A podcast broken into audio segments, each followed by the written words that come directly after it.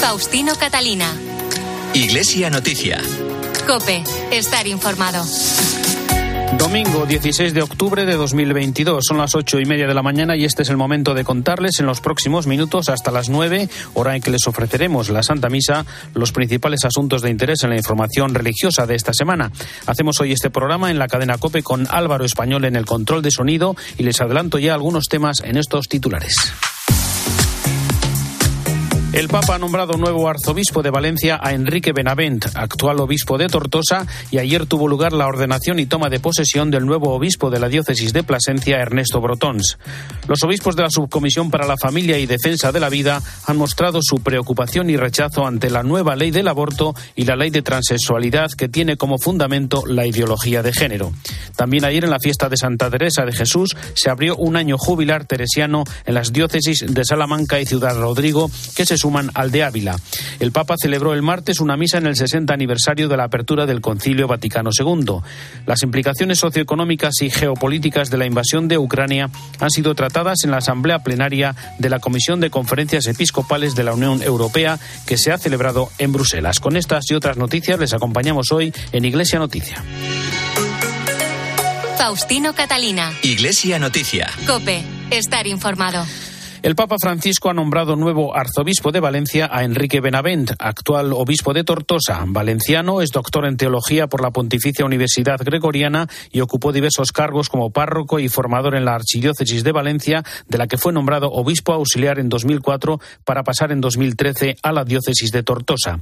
Desde 2017 es el presidente de la Comisión Episcopal para Doctrina de la Fe y también miembro de la Comisión Permanente de la Conferencia Episcopal. Sucede al cardenal Antonio Cañizares, que hace dos años presentó la renuncia por edad. Cope Valencia, Santi Pacheco. Vuelve a su tierra para dirigir la diócesis donde ya sirvió durante 22 años como sacerdote, otros cinco como formador del seminario y otros ocho años como obispo auxiliar hasta que en 2013 lo nombraron obispo de Tortosa. Tiene 62 años y en su primer mensaje dirigido a la archidiócesis de Valencia ya desveló que acoge este nuevo encargo con gran gozo, con responsabilidad y alegría. Y tuvo palabras de aliento ya desde el primer momento para los más necesitados, para los enfermos, los parados o los inmigrantes y, como no, también agradecimientos para su antecesor, para el cardenal Cañizares. Que con una dedicación admirable ha servido y se ha entregado por nuestra archidiócesis durante estos últimos ocho años.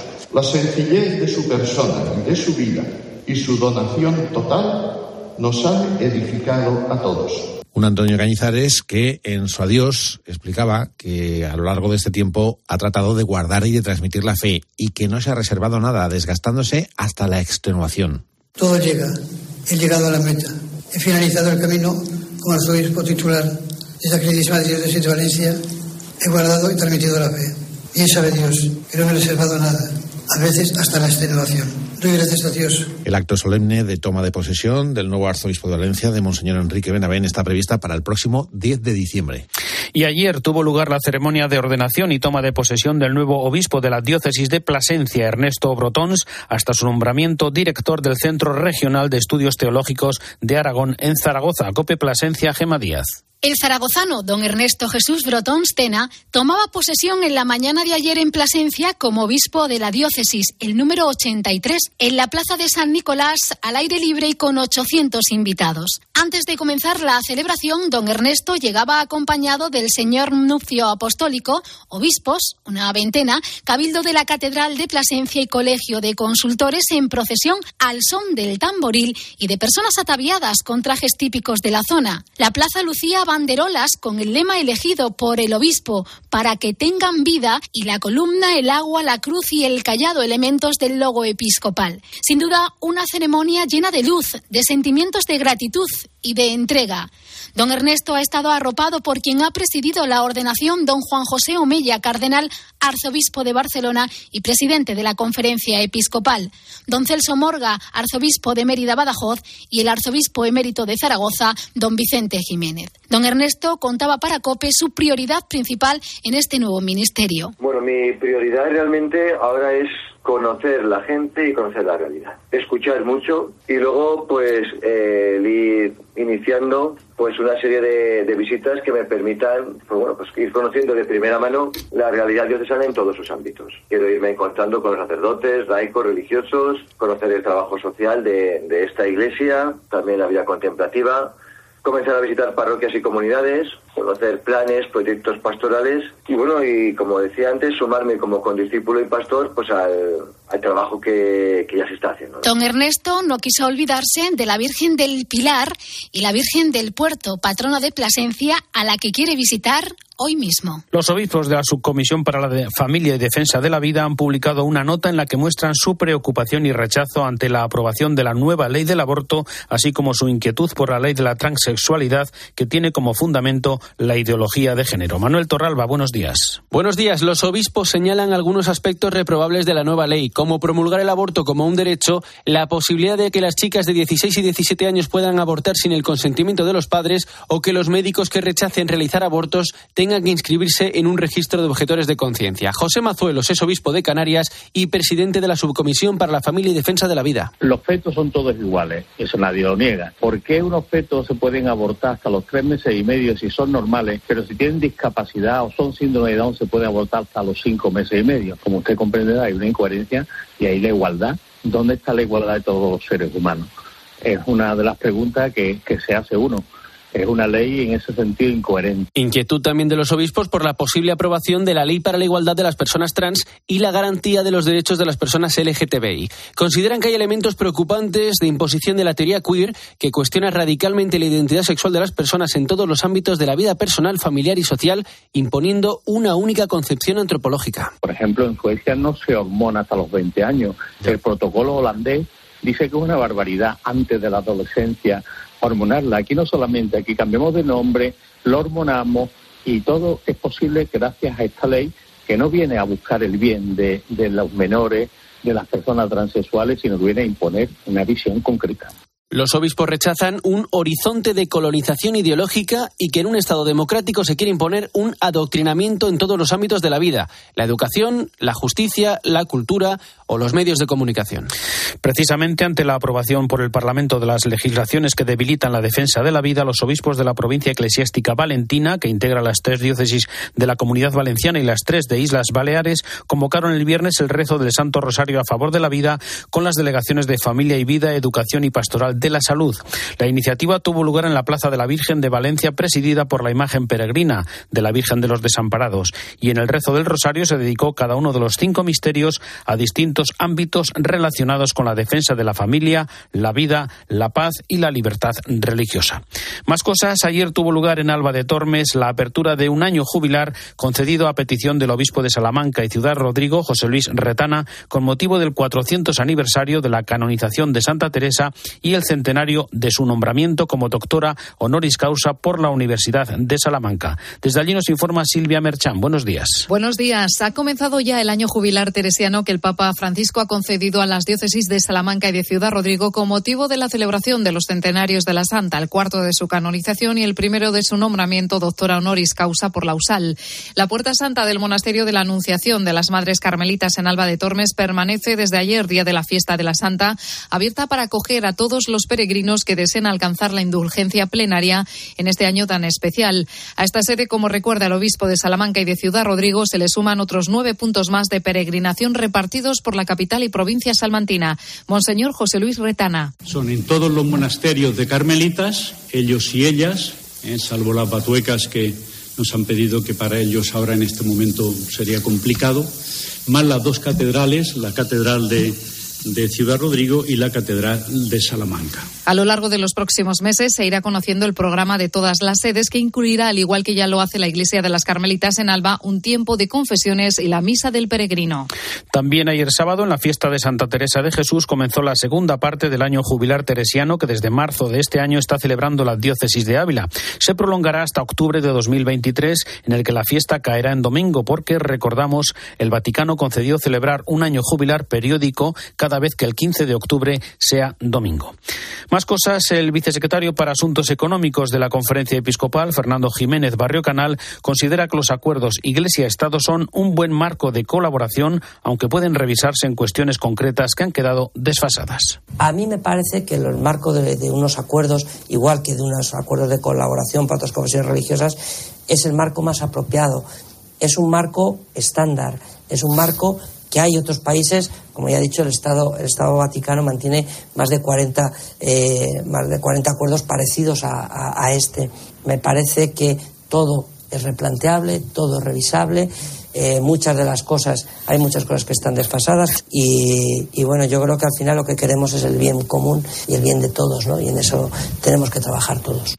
Durante su participación en un foro de religión digital, Barrio Canal reiteró la postura de la Iglesia Católica en los asuntos económicos. En los temas económicos yo creo que eh, bien es conocido la postura de la conferencia episcopal, por ejemplo, en materia del régimen fiscal, nosotros queremos caminar a eh, una total equiparación desde el punto de vista fiscal con el resto de confesiones religiosas y con el resto de entidades beneficiarias de la ley de mecenazgo. Con eso se está trabajando, estamos trabajando, porque es, es un objetivo. Nosotros no queremos ni privilegios ni discriminaciones.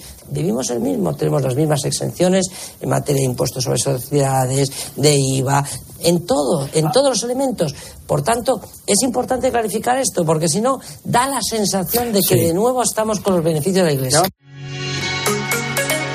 Faustino Catalina. Iglesia Noticia. Cope. Estar informado. UMAS, mutua especialista en seguros para el sector educativo. Ofrecemos una solución integral para los colegios y guarderías. Daños patrimoniales, responsabilidad civil, accidentes de alumnos. Más de 800 centros ya confían en nosotros. Visítanos en umas.es. UMAS, más de 40 años de vocación de servicio. Fuimos las primeras religiosas que fuimos eh, tomadas por los eh, rebeldes. Sean orgullosos de sus misioneros y sigan sosteniéndoles. Este 23 de octubre es el Día del Domund. Conoce la misión de la Iglesia y colabora en domund.es. Faustino Catalina. Iglesia Noticia. Cope. Estar informado. Y tiempo en Iglesia Noticia para la información internacional. En la tarde del martes 11 de octubre, en la memoria litúrgica de San Juan 23, el Papa presidió en la Basílica de San Pedro una misa en el 60 aniversario de la apertura del Concilio Vaticano II. Francisco dijo que el concilio nos invita a lo esencial, a una Iglesia que sea libre y liberadora, a no caer en la polarización, a superar las nostalgias del pasado, la añoranza de la relevancia o el apego al poder, a volver en unidad con los pobres y los descartados. Nos vamos a Roma con la crónica de la corresponsal de la cadena COPE, Eva Fernández. Buenos días. Muy buenos días. La cita era histórica y el Vaticano preparó una liturgia a la altura, llena de símbolos, para conmemorar la que hace 60 años se convirtió en la mayor reunión de obispos jamás celebrada. En un gesto inédito se trasladaron a la nave central para veneración de los fieles los restos de San Juan XXIII, el Papa que en 1962 convocó la reunión con la idea de abrir las ventanas de la Iglesia para que podamos ver hacia afuera y los fieles puedan ver hacia el interior. Palabras que se pudieron escuchar antes de la misa durante un tiempo de preparación que contó con la lectura de varios pasajes del discurso de la apertura del concilio junto a textos de las constituciones conciliares. Inicia solemnemente el Concilio Ecuménico Vaticano II. Durante la homilía el Papa pidió a la Iglesia que vuelva a dar la primacía a lo esencial. Redescubramos el concilio para volver a dar primacía a Dios, a lo esencial, a una iglesia que esté loca de amor por su Señor y por todos los hombres que Él ama, a una iglesia que sea rica de Jesús y pobre de medios, a una iglesia que sea libre y liberadora. Al pontífice le preocupan los conflictos internos y por eso invitó a no caer en la tentación de la polarización. No cediamo alla tentazione della polarizzazione. No cedamos a la tentación de la polarización. ¿Cuántas veces después del concilio los cristianos se empeñaron en elegir una parte de la iglesia sin darse cuenta de que estaban desgarrando el corazón de su madre? ¿Cuántas veces se prefirió ser hinchas del propio grupo más que servidores de todos, progresistas y conservadores antes que hermanos, de derecha o de izquierda más que de Jesús, erigirse como custodios de la verdad o solistas de la novedad en vez de reconocerse hijos humildes y agradecidos de la Santa Madre Iglesia. El pontífice sugirió que la Iglesia debe superar las nostalgias del pasado, la añoranza de la relevancia, el apego al poder y por este motivo concluyó su humilía con una oración de acción de gracias en la que pedía a Dios que nos libre de la presunción de la autosuficiencia y del espíritu de la crítica mundana. Y nosotros, tu iglesia, con Pedro y como Pedro, rezaba el Papa, te pedimos, Señor, tú lo sabes todo, tú sabes que te amamos. El Concilio Vaticano II ha sido el acontecimiento más importante en la historia de la Iglesia del siglo XX y ahora, 60 años después de su comienzo, merece también el comentario desde Roma de nuestro colaborador Antonio Pelayo. Buenos días. Buenos días. El 11 de octubre de 1962 yo tenía 18 años y comenzaba mis estudios de filosofía en la Universidad Pontificia de Comillas. Recuerdo con cuánta emoción seguí la imponente apertura del Vaticano II y el inolvidable discurso de Juan XXIII, evocando la presencia de la luna sobre la plaza de San Pedro y solicitando que llevasen a sus casas su caricia a los niños y a los enfermos. Han pasado 60 años de ese gran momento en la historia de la Iglesia, que fue llevado a término tres años después por Pablo VI. Tenemos ya pues una relativa perspectiva histórica para valorar la grandiosidad de la profética intuición del Papa Roncalli al convocarlo y la tenaz sabiduría de Montini para conducirlo y clausurarlo en 1965. Francisco ha querido que este aniversario no pasara desapercibido y presidió una vistosa Eucaristía en la Basílica de San Pedro a la que asistieron algunos miles de fieles, cardenales, obispos y sacerdotes. En su homilía destacó que en los años conciliares la Iglesia se interrogó sobre sí misma y se redescubrió como misterio de gracia, pueblo de Dios, cuerpo de Cristo y templo vivo del Espíritu Santo. El posconcilio fue un periodo muy tormentoso y se agudizaron tensiones en el seno de la comunidad eclesial que aún perduran. El Papa las concretó en dos el progresismo que se adapta al mundo y el tradicionalismo que añora un mundo pasado. Calificó a ambos como pruebas de infidelidad, como egoísmos que anteponen los propios gustos y los propios planes al amor que agrada a Dios.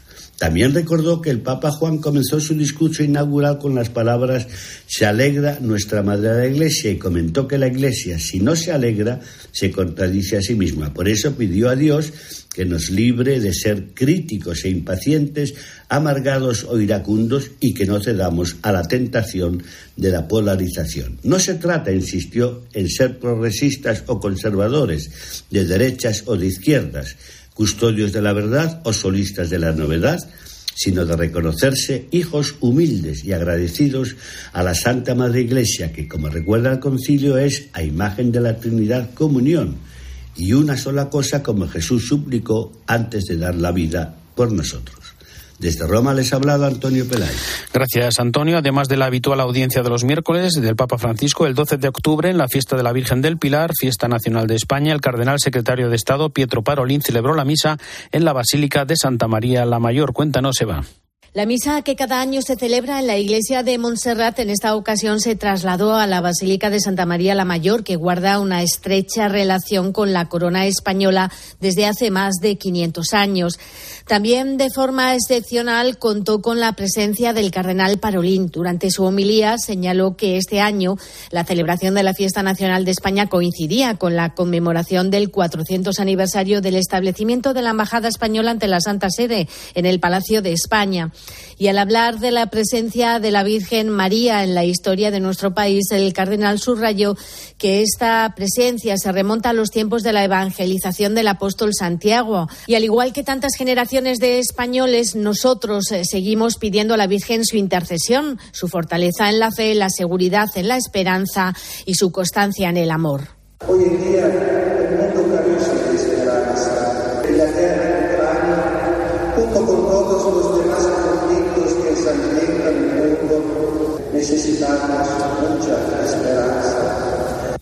Por cierto, que en ese mismo día, durante la audiencia general, el Papa también se refirió a la festividad de la Virgen del Pilar.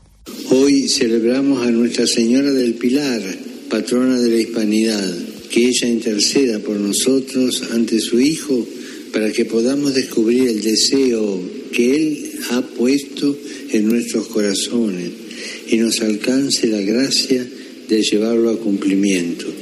La comunidad española de Roma, muchos de ellos eh, miembros de instituciones religiosas, estudiantes de doctorado, investigadores y trabajadores de la curia, tuvieron la oportunidad de celebrar este gran día de fiesta en la sede de la Embajada de España. Y con motivo del décimo aniversario de la muerte de Luigi Giussani, cuando se cumplen 60 años del nacimiento de Comunión y Liberación, el Papa Francisco recibió ayer en audiencia a este movimiento en la Plaza de San Pedro del Vaticano. Participaron más de 60.000 personas procedentes de más de 50 países entre ellas más de mil españoles. Por primera vez desde que concluyó la pandemia, la Plaza de San Pedro volvió a desbordarse de peregrinos de todos los continentes. Se respiraba aire de fiesta y en un encuentro alegre y cordial el Papa agradeció a Julián Carrón su servicio de guía del movimiento y durante una larga homilía les propuso aprovechar los momentos de crisis para dar un gran impulso a la fraternidad. Que la vuestra fraternidad sea ferita de divisiones y contraposiciones. Que vuestra fraternidad eh, no sea nunca herida por divisiones que hacen juego al maligno que siempre procura dividir.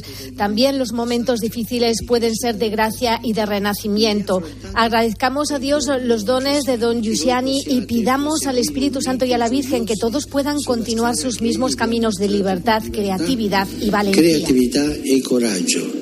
El pontífice recordó que la unidad no significa uniformidad y que no hay que tener miedo a las diferentes sensibilidades y a la confrontación en el camino del movimiento. Lo importante es cuidar el mensaje que les transmitió su fundador y aprovechar el potencial de comunión y liberación que está todavía en gran parte por descubrir. Os animo a encontrar modos y lenguajes para que el carisma que don Giussiani os ha otorgado llegue a nuevas personas y a nuevos ambientes, para que sepa hablar al mundo de hoy. Son tantas las personas que os necesitan y que no han podido encontrarse todavía con el Señor que ha hecho tan bella vuestra vida. Que ha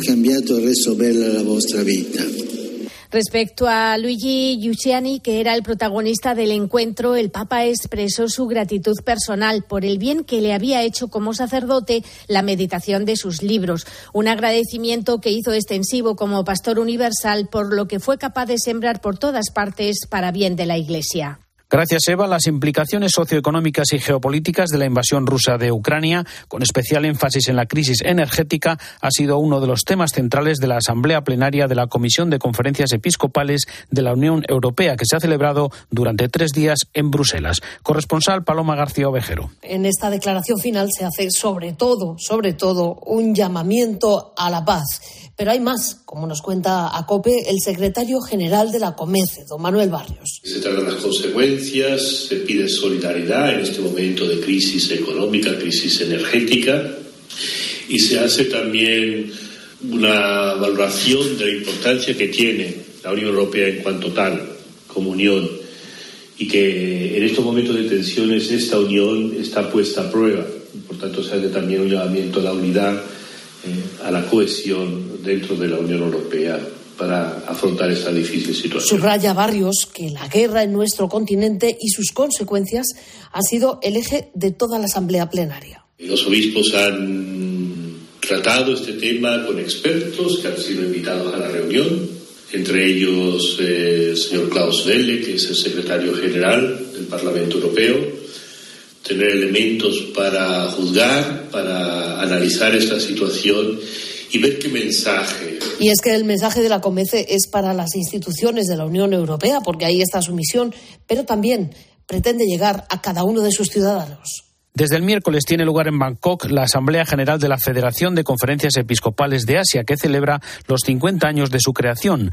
Participan 150 obispos de 29 países y de las 19 conferencias episcopales que forman parte de esta federación. El Papa Francisco ha enviado un mensaje a los participantes en este encuentro. Es importante que las conferencias regionales se reúnan con cierta asiduidad. De esa manera la Iglesia se va formando, se va fortaleciendo en el camino. Y la pregunta más es, ¿qué le dice el Espíritu a las iglesias de Asia? Y eso es lo que ustedes tienen que responder. Adelante, que los laicos asuman su bautismo, su función de laicos y respeten la singularidad de cada una de las iglesias, porque la iglesia universal no es la iglesia uniforme, no, es universal respetando la particularidad de cada una de las iglesias.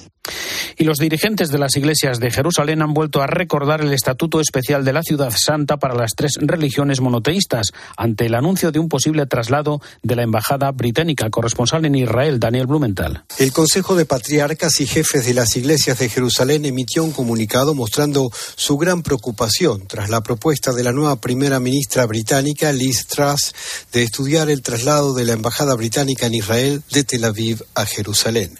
El comunicado reza que la cuestión del status quo religioso de Jerusalén es esencial para preservar la armonía de nuestra ciudad santa y las buenas relaciones entre las comunidades religiosas de todo el mundo. Por ello, señalan, la mayoría de los gobiernos del mundo han aplicado este principio absteniéndose de ubicar sus embajadas en Jerusalén hasta que se haya alcanzado un acuerdo sobre el estatus definitivo de la ciudad santa.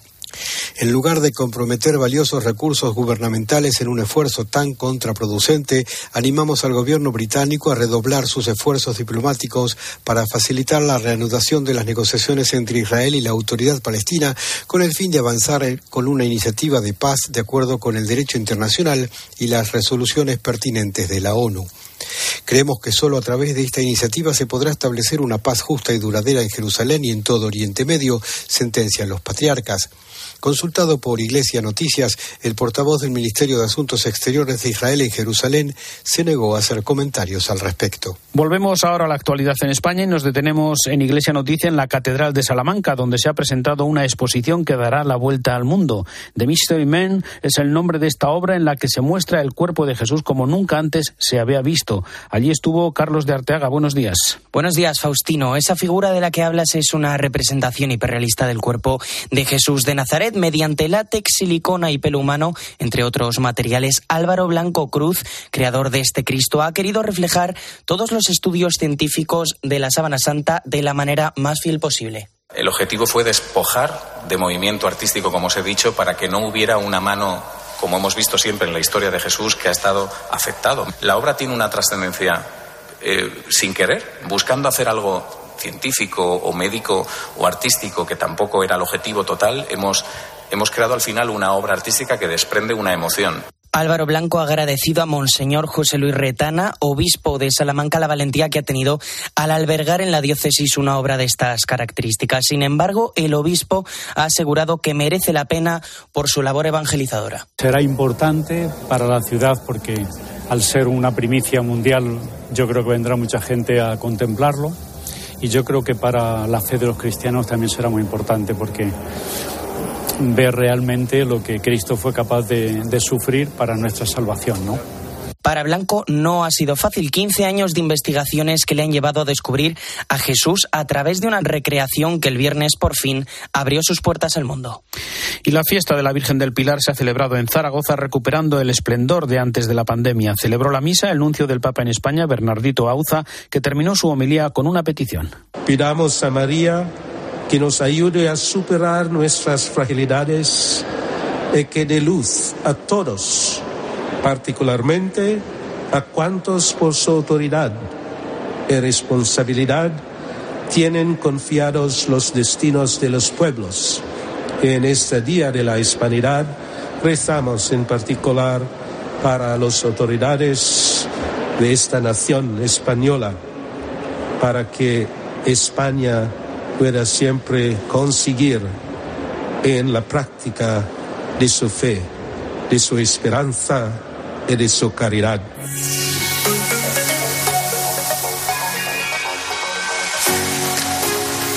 Domingo 16 de octubre de 2022. Hasta aquí el informativo Iglesia Noticia, programa 1798. Tras la última hora de la actualidad, les dejamos con la Santa Misa. Hasta dentro de siete días, el saludo de Faustino Catalina.